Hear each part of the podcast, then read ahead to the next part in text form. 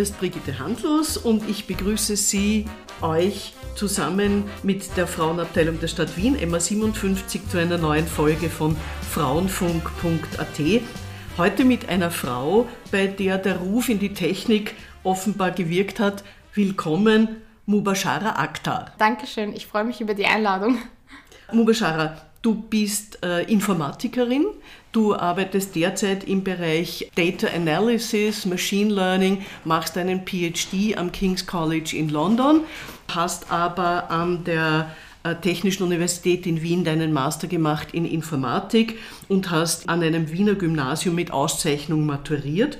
Du warst auch schon mal in Deutschland, hast dort gearbeitet bei der Deutschen Telekom in Darmstadt auch hier in, glaube ich, in einem Art Spracherkennungsprogramm. Genau, richtig. Ja. Und äh, du hast auch mal an einem Projekt gearbeitet für das österreichische Finanzministerium. Da ging es um eine Betrugserkennungssoftware. Und du warst auch mal Consultant bei der UNIDO. Du hast zwei Muttersprachen, Deutsch und Urdu. Und die erste Frage, die sich natürlich aufdrängt, wenn man sich deine Ausbildung anschaut, ist wohl, Du bist wohl das, was sich zahllose Bildungsexpertinnen in Österreich wünschen, eine Frau, die in einem hochtechnischen Bereich arbeitet, jetzt auch noch ein PhD in Großbritannien macht. Wann hast du gewusst, dass das mit der Informatik, mit diesem Bereich, dass das was für dich ist? Eigentlich recht spät. Also ich habe mich kurz vor der Matura erst für Informatik entschieden. Mein Interesse für die Technik, für die Naturwissenschaften war schon immer vorhanden. Also eigentlich schon ab dem Volksschulalter habe ich mich vor allem für naturwissenschaftliche Fächer interessiert, für Mathematik sehr interessiert. Und dann kurz vor der Matura habe ich dann auch ein bisschen wirtschaftlich gedacht. Ich wollte eigentlich Mathematik studieren, habe mir dann gedacht, mit Informatik, da ist einfach die Jobchance auch eine viel größere. Und es gibt auch viele Schnittpunkte und habe mich dann eher für Informatik entschieden, statt für Mathematik zum Beispiel. Aber die Förderung allgemein für Naturwissenschaften Technik, das hat schon recht früh begonnen, würde ich sagen. Auch viel vom Elternhaus schon einfach. Also mir wurde nie eingeredet, dass ich in einen typischen Frauenberuf gehen soll, irgendwas in die Richtung. Und ich glaube, das hat mich auch sehr stark geprägt, dass es einfach sehr jung schon vorhanden war. Wann hast du herausgefunden, dass du hier eine besondere Begabung hast? Weil ich glaube, gerade bei Mathematik, ich hatte hier auch schon junge Frauen, die haben gesagt, ich habe mit Mathematik begonnen und dann bin ich aber draufgekommen an der Universität, das ist dann doch ein anderer mhm. Level. Äh, wann hast du bemerkt, dass das was für dich ist und wie wurde das bei dir gefördert? Mhm. Ich weiß nicht genau, wann der Punkt war, wo ich es bemerkt habe, aber wenn ich jetzt einfach ein kleines Beispiel geben kann. Bereits in der Volksschule hatten wir einmal die Woche Rechenkönigin äh, Meisterschaft wo man gegeneinander angetreten ist in der Klasse, in dem, was wir in der Zeit gelernt haben, sei es multiplizieren, was auch immer. Und das war für mich immer mein Highlight am Ende der Woche, weil ich Rechenkönigin werden wollte. Also da war das Interesse schon da. Ich weiß nicht, ob ich bemerkt habe, dass das auch meine Stärke ist. Also damals schon. Ja, ich glaube schon, dass es sicher eine Rolle gespielt hat, dass ich ab und zu auch Rechenkönigin geworden bin, dass ich mich so auf dieses Turnier gefreut habe immer. Aber es war dann vor allem im Gymnasium der Fall. Ich hatte dann in meiner gesamten Oberstufe dann auch eine Mathelehrerin, die mich sehr gefördert hat, die mir immer gesagt hat, Mubashara, du musst auf die TU gehen. Also ich habe ihr erzählt, ich überlege, äh, eventuell vielleicht Medizin zu machen oder was Technisches. Und die hat mich auch sehr gefördert in dem. Welche Schule war das? Das war die Theodor Kammerstraße im 22. Aber ich muss auch sagen, ich habe mich nicht nach der Unterstufe für ein HTL entschieden, weil ich in dem Moment mir auch schon noch ein bisschen unsicher war, weil es ein sehr stark männerdominierter Bereich ist. Und bin dann im Gymnasium geblieben. Und wie gesagt, so die Entscheidung, dass ich das sicher machen möchte, war dann erst kurz vor der Matura. Hat dich das abgeschreckt mit der HTL, dass dort so viele Burschen gehen?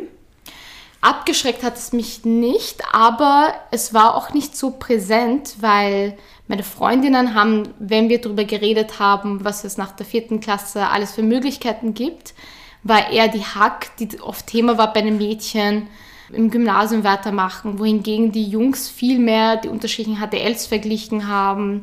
Auch in der Klasse, das einfach viel mehr bei den Jungs äh, angebracht wurde, das Thema auch von den Lehrern dass es deshalb, glaube ich, einfach nicht so präsent war. Ich habe mir damals schon gedacht, ich möchte studieren. Also meine Eltern haben das auch immer mitgegeben, dass wir studieren werden eines Tages, also ich und meine Geschwister. Und habe mir dann gedacht, okay, Matura im Gymnasium ist der schnellste Weg dann zum Studium sozusagen. Hat ja gut geklappt. Du bist jetzt in Großbritannien, du studierst in London am King's College. Was machst du dort genau? Kannst du uns das ein bisschen beschreiben? Weil auch das ist sehr technisch. Es ist zwar ein sehr technischer Bereich, aber die Anwendung ist eigentlich sehr gut verständlich, glaube ich. Also ich forsche zum Thema, wie man Machine Learning verwenden kann für Automated Fact-Checking, wie man automatisiert Fake News erkennen kann, widerlegen kann, evidenzbasiert widerlegen kann, was eigentlich aus einer technischen Sicht eine ziemliche Herausforderung ist, obwohl wir in unserem Alltag überall vielleicht Google Translate und Siri und was auch immer verwenden, ist einfach dieser Problembereich von Fake News Erkennung ein sehr komplizierter Bereich, wo die Aussagen auch sehr kompliziert sind und nicht leicht für Maschinen zu interpretieren, zu verstehen und zu überprüfen sind. Und das Erkennen von Fake News ist demokratiepolitisch sehr wichtig. Mhm. Spielt das bei euch auch eine Rolle, also außerhalb des Technischen? Wird das diskutiert? Genau richtig. Das war auch eins der Beweggründe, warum ich mich dann eigentlich auch für diesen Problemfall entschieden habe, an dem zu forschen im Rahmen von meinem PhD weil ich etwas machen wollte, was einerseits natürlich technisch ist, weil das mein Interesse ist, aber andererseits auch einen Bereich wählen wollte, der auch einen gesellschaftspolitischen Impact hat. Und definitiv, es ist schon vorhanden. Ich versuche von meiner Seite auch immer wieder an Talks und Konferenzen teilzunehmen, die nicht unbedingt aus dem technischen Bereich auch immer sind, sondern vielleicht aus einem eher journalistischen Bereich oder wo Techniker und Journalisten zusammenkommen, um zu diesem Thema zu diskutieren, weil das einfach auch mein Blickfeld öffnet über die Technik hinweg, damit ich das Problem auch besser verstehen kann und passend dafür Lösungen entwickeln kann. Würdest du deinen Weg anderen Frauen empfehlen?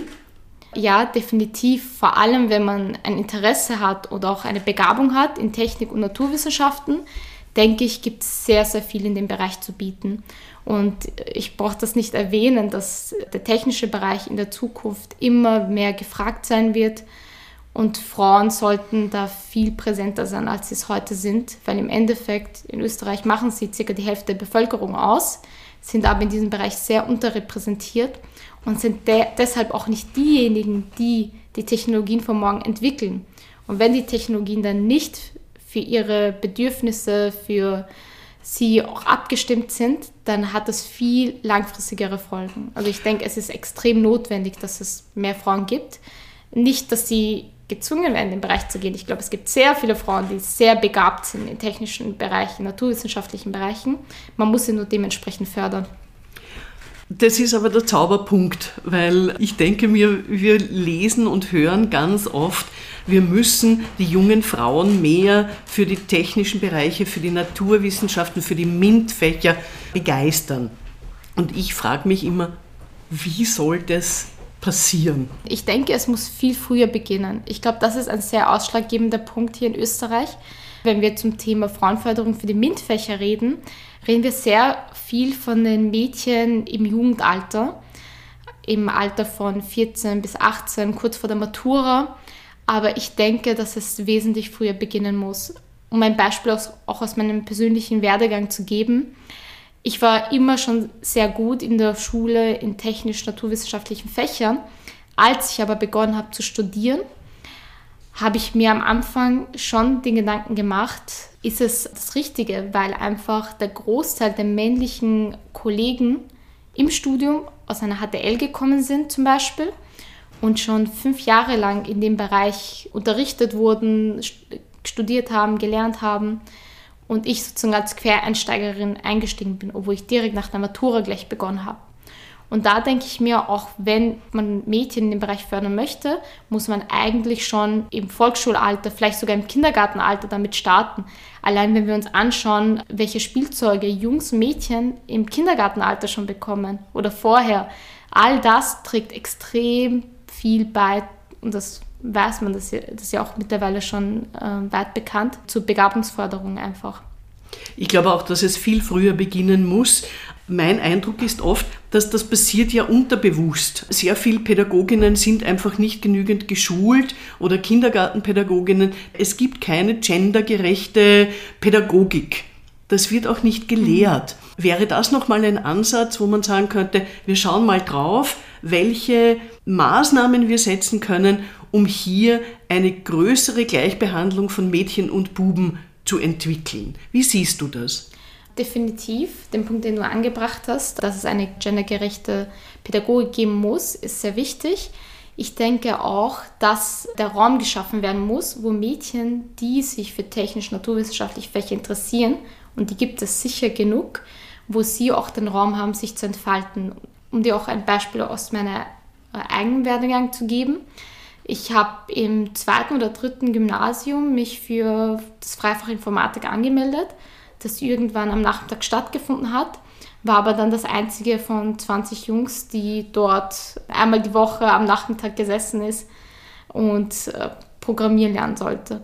Und ich habe mich zwar gleich dann mit ein paar anfreunden können, aber allein dieser Raum schreckt viele Mädchen ab, sowas zu machen. Oder in ein Studium zu gehen oder in eine Schule zu gehen, wo vor allem Jungs oder Männer dominiert sind, schreckt viele Mädchen, die begabt sind, ab, sich für diesen Weg zu entscheiden. Und ich glaube, da muss es einfach ein expliziter Raum geschaffen werden, wo Frauen einfach auch unter sich den Raum haben zur Entfaltung, ohne dass sie in diesen Druck kommen, sich beweisen zu müssen, weil einfach lauter männliche Kollegen da sind, die seit Jahren in dem Bereich auch wirklich explizit Aber schon gefordert werden. Werden die Mädchen zu wenig angesprochen? Du hast dich natürlich freiwillig für diese Übung am Nachmittag äh, interessiert, aber man könnte ja auch sagen, das Lehrpersonal könnte ja sagen, na, wir brauchen da auf jeden Fall noch zehn Mädchen dazu, mhm. weil diese Durchmischung stimmt nicht. Denkst du, man hätte mehr gefunden, wenn man sich hier mehr angestrengt hätte? Ja, ich denke schon. Ich denke auch, dass es heute schon etwas anders ist als damals, wo ich noch in der Schule war, was auch schon jetzt mittlerweile über zehn Jahre her ist. Ich denke, heute ist es schon besser.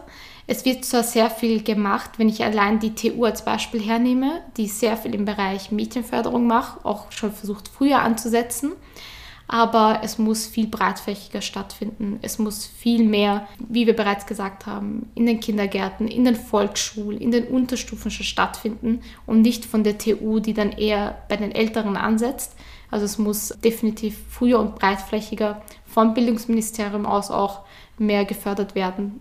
Du studierst jetzt in London am King's College. Wenn du es mit der TU in Wien vergleichst, wo gibt es hier mehr Chancengleichheit für Frauen und wie zeigt sich das? Ich äh, muss vorab aber schon sagen, dass ich das King's College mehr aus einer PhD-Sicht wahrnehme, was natürlich auch äh, wieder anders ist als Bachelorstudentin oder Masterstudent. Ich denke, eine Sache, die ich an der TU super fand, dass es sehr viel gab, abseits von der Lehre selber an Förderung direkt an der Uni. Heute gibt es viel mehr Programme, aber auch zu meiner Zeit schon hatte ich die Möglichkeit, im ersten Semester ein Mentoring zu bekommen von einer Studierenden, die in einem fortgeschrittenen Semester war. Und es gibt viele ähnliche Programme an der TU. Was ich am King's College hingegen auch sehr gut finde, sind zum Beispiel die ganzen studenteninitiierten Möglichkeiten, die ganzen Societies zum Beispiel, was es hier nicht so gibt im universitären Bereich, wo dann auch sehr viel unter Förderung durch eigene Peers stattfindet. Wir beides wurden ja zusammengeführt von deiner Mentorin Anna Steiger von ja. der TU. Mhm. Wie wichtig sind solche Mentoring-Programme oder auch Netzwerke und was braucht es darüber hinaus noch? Ich denke, Mentoring ist ein extrem wichtiges und cooles Konzept, was viel mehr ausgebaut werden muss. Wenn ich auch unser Mentoring-Beispiel zwischen der Vizerektorin der TU Wien, der Anna Steiger und mir als Beispiel hernehme, ist, denke ich, vor allem für mich als eine Frau, die zwar aus dem technischen Bereich kommt, ähm, auch hier ihre Stärke sieht, sind es vor allem die Kontakte und die Netzwerke, die zum Beispiel auch oft fehlen, weil es ein sehr stark männerdominierter Bereich ist, weil ich aber auch selber aus einer Gruppe komme, die eher eine marginalisierte Gruppe ist. Und da, denke ich, ist es sehr wichtig, Mentoring-Beziehungen zwischen Menschen, die in ihrer Karriere weiter fortgeschritten sind, ein Netzwerk haben, Kontakte haben und jungen Menschen, jungen Frauen aufzubauen, weil da einfach Soft Skills und Möglichkeiten äh, weitergegeben werden, die es sonst nicht gibt. Auch wenn du super performst, viel Leistung erbringst, was auch immer, weil das einfach etwas ist, was sozusagen weiter vererbt wird, eher als man sich erarbeiten könnte zum Beispiel. Kommst du aus einer bildungsaffinen Familie? Ja, würde ich schon sagen. Für meine Eltern war es zum Beispiel immer, also sie haben immer gefördert, dass wir eines Tages studieren werden und ich und meine, ich habe drei Schwestern. Wir alle sind entweder schon Akademikerinnen oder sind noch im Studieren. Auch meine Tanten und Onkel, die mittlerweile 70, 80 Jahre alt sind, ähm, älter sind als meine Eltern, haben schon studiert. Also jetzt rückblickend denke ich, dass es eine sehr wichtige Rolle gespielt hat. Ich habe auch viele in meinem Umfeld, Freundinnen, Freunde, die nicht aus bildungsnahen Familien gekommen sind, die aber durch ein Fördern, durch Vorbildrollen etc., aber auch zum Studieren gekommen sind. Hast du Vorbilder? Ohne jetzt explizit jetzt einige Namen zu nennen, es sind ähm, viele Frauen aus dem technischen Bereich, die oft unerwähnt bleiben, die aber vieles, zum Beispiel in der Informatik, bewegt haben, sehe ich als Vorbilder. Die erste Universität der Welt wurde von einer Frau gegründet, ist mein Vorbild. Aber auch alle Frauen, ich die in ihrem Leben so viel bewirken. Ich denke mir, wenn wir über Vorbilder reden, dann messen wir das oft zum Beispiel auch in Leistungen. Aber es gibt so viele Frauen, die einfach in so vielen Lebensbereichen so viel leisten, dass ich mir denke, generell, also ja, Frauen sind einfach per se Vorbilder in ihrer Stärke, in ihrer Vielfältigkeit etc. Würdest du dich als Feministin bezeichnen? Ja, würde ich, definitiv. Ich denke aber, dass Feminismus nicht auf die Frau oder der Feminismus einzugrenzen ist, sondern ein sehr weit gefächerter Begriff ist. Für mich ist zum Beispiel Feminismus auch sehr viel mit Freiheit verbunden und deshalb denke ich, dass ich mich definitiv als Feministin bezeichne. Du hast zuerst gesagt, du gehörst zu einer marginalisierten Gruppe. Kannst du das erklären? Also ich bin eine Muslimin, eine sichtbare Muslimin und als solche wird man in Österreich, in der österreichischen Gesellschaft auch als marginalisierte Gruppe wahrgenommen, was auch mich einfach auch sehr stark geprägt hat, weil es auch sehr präsent ist einfach in der Gesellschaft, in der wir leben. Also wenn ich das jetzt zum Beispiel vergleiche mit meinem Leben in London und in Österreich, muss ich schon sagen, dass in Österreich das Anderssein viel präsenter ist, dass man in der Gesellschaft, auf der Straße, weil es vielleicht auch in medialen Debatten überall so zum Thema gemacht wird, einfach viel präsenter ist. Also man hat viel mehr den Druck, äh, sich beweisen zu müssen, zeigen zu müssen, dass es nicht so ist, wie andere Leute vielleicht in den Medien von einem reden. Ich glaube schon, dass es eine wichtige Rolle auch dann für die jungen Menschen spielt, die aus diesen sogenannten marginalisierten Gruppen kommen. Wirst du manchmal auf das Kopftuch angesprochen? Geht dir das auf die Nerven? Ja, werde ich. In letzter Zeit eher weniger. Also zum Beispiel in meiner Zeit in London ist es mir eigentlich nie passiert.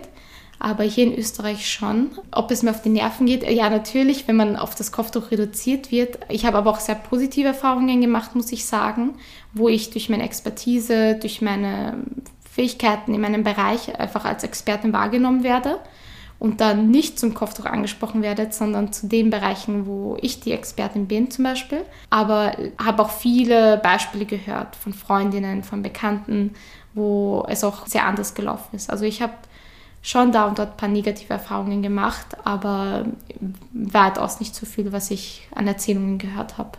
Ich will einfach überhaupt nicht mehr über Kopfbedeckungen reden müssen. Es interessiert mich ja nicht, was jemand auf dem Kopf hat, sondern im Kopf. Genau, richtig. Meine Großmutter ist zum Beispiel ohne Kopftuch gar nicht außer Haus gegangen, das war vollkommen klar. Ich finde den Punkt, den du erwähnt hast, ist auch ein wichtiger Stichpunkt, nämlich, dass wir hier in Österreich so viele andere Themen haben, die Frauen betreffen. Allein wir hatten vor kurzem den Equal Pay Day wenn man sich anschaut, zum Beispiel in dem Bereich oder auch in vielen anderen Bereichen sind wir, was Frauenförderung betrifft oder Gleichberechtigung von Frauen betrifft, so viel weiter hinten als viele andere Länder, auch viele andere äh, europäische Länder, dass wir es uns nicht leisten können, einfach Tag ein, Tag aus über ein Stück Stoff zu reden, das vielleicht, ich weiß nicht, gerade mal ein Prozent der österreichischen Bevölkerung vielleicht betrifft, zwei Prozent, ich weiß nicht, also sehr, sehr wenig und über so viele Themen, die einfach die Hälfte der österreichischen Bevölkerung betreffen.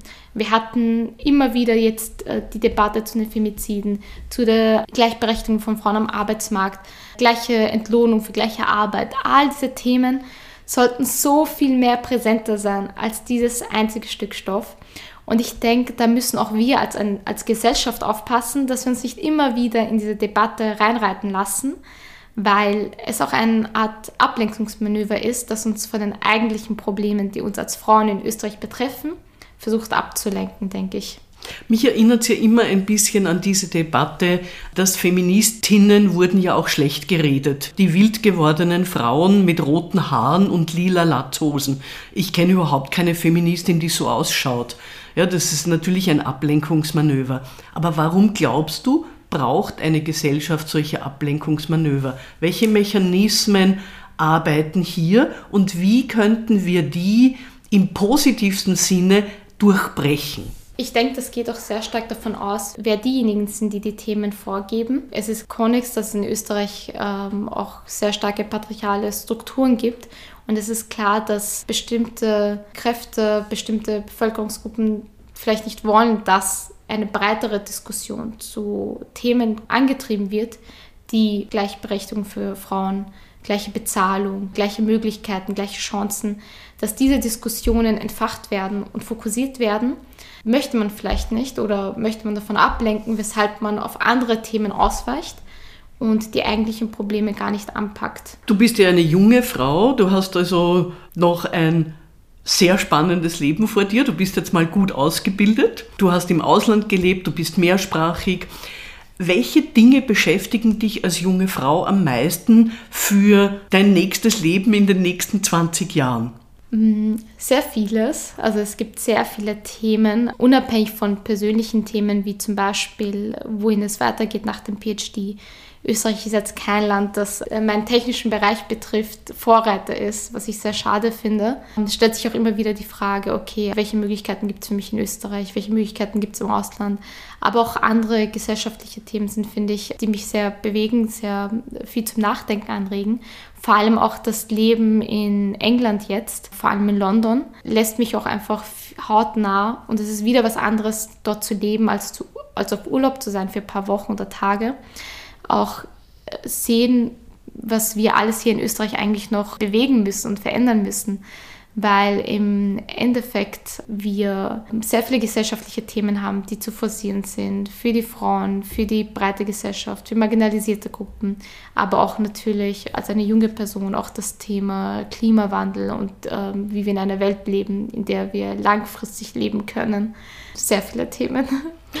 Weil ich frage das auch deshalb, weil ich oft den Eindruck habe, dass es vor allem für junge Frauen, da kommt so viel auf einen zu. Und sehr viele junge Frauen ist mein Eindruck auch nach diesen Podcast-Gesprächen, dass da viel draufgepackt ist auf, auf diesen Rucksack. Ja? Mhm. Also sie müssen gut ausgebildet sein, sie müssen gut aussehen, sie sollen Kinder kriegen, sie sollen tolle Geliebte sein, sie müssen perfekte Mütter sein, gut verdienen, selbstständig, selbstbestimmt, sie müssen die Welt retten, das Klima retten und überhaupt alles retten. Das kann sich doch nicht ausgehen, oder? Ich glaube, das, was ich mir für die jungen Frauen am meisten wünschen würde, ist dass sie einfach so sind, wie sie sind. Also, dass sie wirklich, und du hast es erwähnt, dieser ganze Druck, der von so vielen Seiten kommt, dass sie sich davon nicht unterkriegen lassen sollen, weil sie einfach schon toll sind in dem, was sie machen, so wie sie sind und sich nicht sozusagen verführen lassen dürfen, weil es auch in einer gesellschaftlichen Debatte sehr viel über Frauen geredet wird, wo Frauen nachhinken etc. Und man deshalb, glaube ich, auch unbewusst in diesen Leistungsdruck kommt oder in diesen sich beweisen zu müssen als Frau. Man kann das, man hat das geschafft, man hat das Studium abgeschlossen, man hat diese Beruf eingeschlagen. Dass man sich nicht äh, verführen lassen darf, sondern das Wichtigste ist, dass das, was man macht, dass man das gerne macht, mit Leidenschaft macht. Und ich denke, wenn man das macht, dann wird man letztendlich zu etwas kommen, was man langfristig auch gerne umsetzt und woran man auch gerne arbeitet ich glaube, das sind sehr wichtige Punkte, die du erwähnt hast. Dieser ständige Leistungsdruck, der vor allem an Frauen gerichtet ist und nicht annähernd zu sehr an junge Männer. Denkst du an Kinder? Momentan beschäftige ich mich mit dem PhD, aber langfristig ja, schon. Was wünschst du dir für die Frauen im dritten Jahrtausend am meisten? Am meisten wünsche ich mir für sie Selbstbestimmung.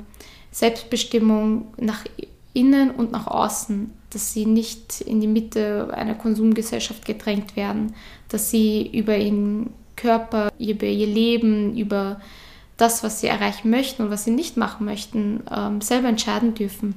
Also sind so viele Augen oft auf Frauen gerichtet. Mir tun vor allem junge Mädchen, junge Frauen manchmal, wenn ich mir merke, dass sie unter Druck gesetzt werden, oft wegen all diesen Kräften in der Gesellschaft, tut mir das sehr leid. Und deshalb denke ich mir, am meisten wünsche ich mir für sie Freiheit und Selbstbestimmung, dass sie selber entscheiden dürfen für sich, wie sie aussehen, was sie machen oder wohin sie gehen wollen.